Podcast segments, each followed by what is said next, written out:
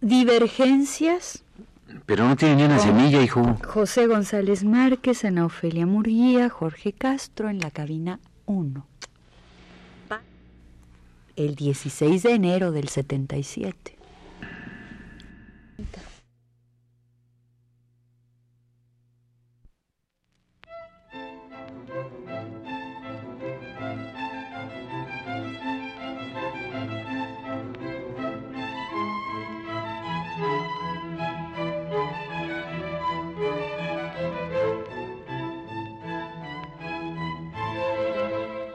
Divergencias.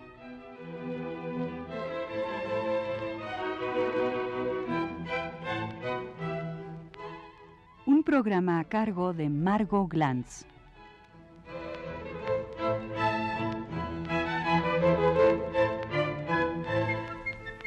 Las ambivalencias del libertinaje.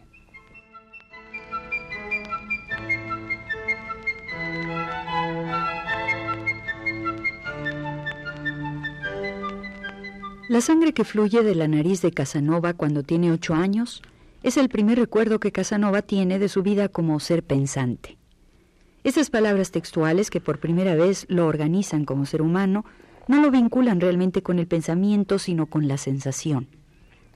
Este incidente, recordado tan vívidamente por Casanova, determina de inmediato una actitud total, a pesar de un fondo de excelente moral, confiesa fruto necesario de los principios divinos enraizados en mi corazón, toda mi vida he sido víctima de mis sentidos. Y su asociación está respaldada por un estado sensorial y por un recuerdo doble que se matiza para convertirse en una preferencia. Su sangre es lo primero que recuerda de su ser, pero para que ésta no salga fuera sino que circule dentro, una bruja despierta sus sensaciones y provoca una alucinación, una mujer bellísima encantará su infancia. Este recuerdo se conecta siempre también con la abuela, única mujer que tenía completa autoridad sobre él y única pariente que amaba. Sus padres, avergonzados de su enfermedad, que, además de la sangre, parecía estar acompañada de convulsiones y tristezas, nunca le dirigían la palabra. Casanova recuerda también su iniciación en la lectura, acaecida milagrosamente un mes después de su curación y sus visiones. A la sensorialidad sigue el pensamiento. Esta oración se vuelve máxima vital y sobre ella nuestro héroe, a veces paródico, erige un sistema vital que lo dirige, más aún que un dios inmaterial, en el que simula creer toda su vida.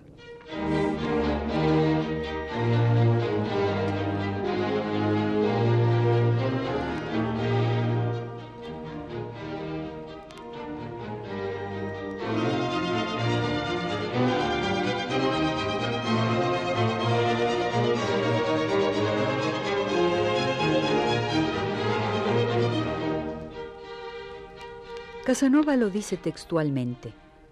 El lector de estas memorias descubrirá que nunca he tenido un objetivo frente a mis ojos y que mi sistema, si puede llamársele así, fue girar inconscientemente en la corriente de la vida, confiándome al viento y su dirección. ¿Cuántos cambios surgen de esta independiente manera de vivir? Mi éxito y mis desgracias, los días brillantes o los desgraciados que he pasado, todo me ha probado que en este mundo, tanto lo físico como lo moral, el bien surge del mal como el mal del bien. Mis errores señalarán a los hombres reflexivos los distintos caminos y les enseñarán el arte grande de transitar por la orilla de los precipicios sin caer en ellos.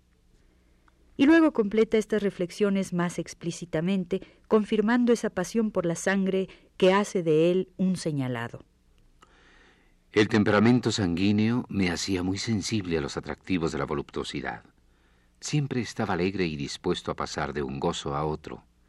Los errores causados por el temperamento no pueden corregirse, porque nuestro temperamento es perfectamente independiente de nuestra fuerza.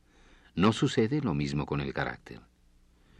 Casanova considera absurdo, dentro de lo racional, atribuir su cura al encuentro con la bruja y a la visión de la hermosa mujer que rige su vida en el fondo de su memoria primera, confusa y maravillosa.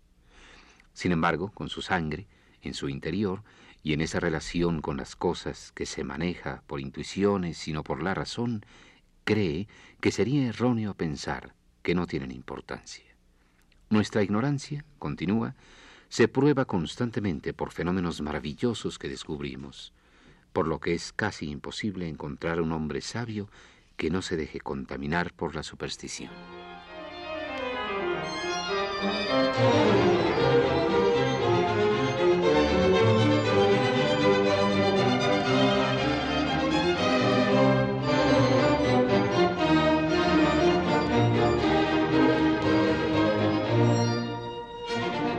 La sangre juega un papel capital en la vida de Casanova, no solo en el sentido que él mismo le da a su temperamento sanguíneo, vital, sino para todos sus contemporáneos.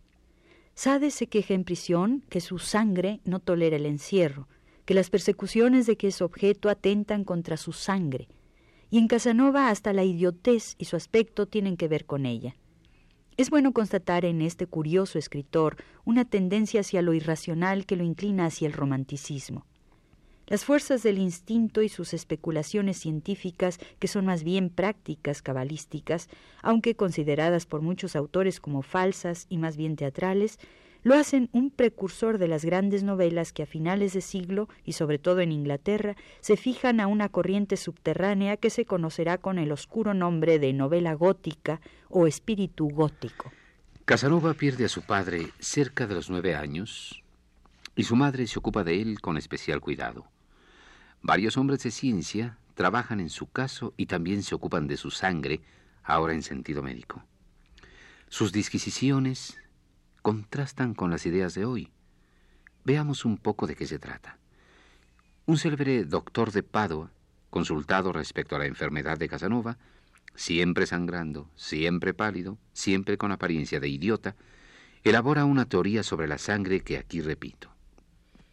Nuestra sangre, dice, es un fluido elástico que se inclina a adelgazarse o a engrosarse, pero que nunca cambia en volumen.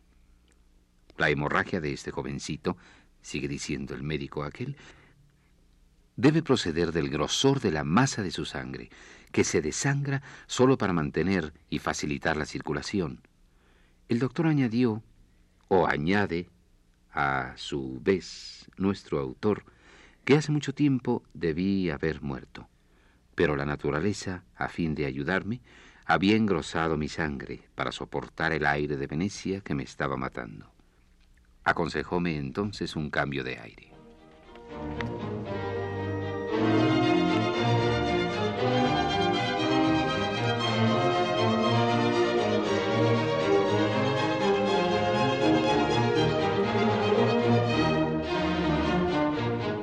El doctor Baffo amigo del padre de Casanova, ha consultado al médico famoso que ha expuesto la teoría arriba indicada. Este buen señor, sabio pero también lascivo, es responsable, según nuestro memorialista, de su futuro. Responsable de que lo hayan alejado de Venecia para que su aire viciado no espese su sangre, y responsable de que su idiotez, causada por el grosor de su rojo líquido vital y por las continuas hemorragias, sea aniquilada por el pensamiento. Juzgado como idiota por sus familiares, Casanova hace una reflexión científica que parece estúpida. El señor Baffo, indignado ante la risa de la madre y la familia, tranquiliza a Casanova y le asegura que lo que ha dicho es racional. Así a la primera remembranza vital que se divide en el recuerdo de una bruja asociada a la sangre y al de una mujer hermosa que lo incita a la voluptuosidad y al misterio, se completa ahora con la figura de Bafo, a la vez lascivo y racional, es decir, inclinado a los caprichos de la sangre y dedicado a las exigencias de la razón. El señor Bafo, nos dice textualmente Casanova, un hombre de genio sublime, poeta tan lascivo como grande, fue fundamental en la decisión que mi familia tuvo de enviarme a Padua, decisión que me permitió seguir con vida. Este poeta murió veinte años después, el último de una familia patricia cuyos poemas aunque obscenos, le dieron fama eterna a su nombre. Los inquisidores oficiales del Estado de Venecia contribuyeron con su severidad equivocada a su gran celebridad. Sus persecuciones hicieron que sus manuscritos fuesen más célebres aún. Debieron haberse dado cuenta que las cosas no se desprecian, se olvidan.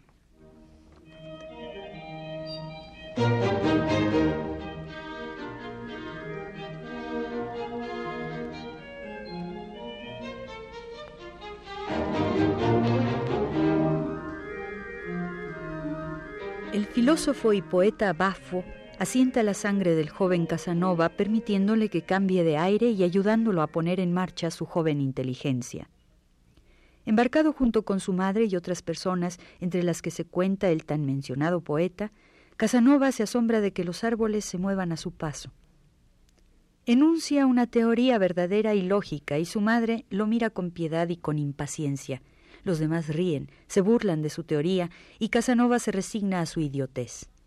El señor Baffo lo redime y le ofrece el primer placer que la inteligencia le dará, haciendo de Casanova el futuro seductor que sus memorias han fijado. El hombre inclinado al placer, para cuyos recovecos y veleidades es necesario acudir a los recursos que sólo la inteligencia proporciona. Mi madre, muy sorprendida, le preguntaba si había perdido la razón para darme lecciones semejantes. Pero el filósofo, sin dignarse siquiera en contestarle, continuó esbozando una teoría que se acordase a mi joven y simple inteligencia. Este fue el primer placer que verdaderamente gocé en mi vida. Si no hubiese sido por el señor Bafo, esta circunstancia hubiese bastado para degradar mi entendimiento. La tontería hubiese hecho parte de mi mente. La ignorancia de los demás hubiese embotado en mí la facultad que quizás me ha conducido más lejos en mi vida, pero que es lo único que me ha servido para alcanzar toda la felicidad que encuentro y he encontrado dentro de mí. Dejemos ahora al joven Casanova empezando a gozar de su inteligencia y entrar así hacia 1734 al siglo XVIII, siglo de la Ilustración o siglo de las luces.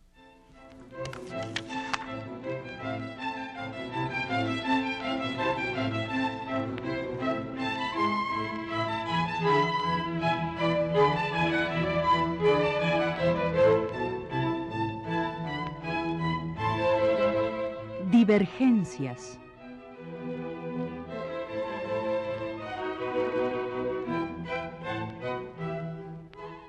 Un programa a cargo de Margot Glantz.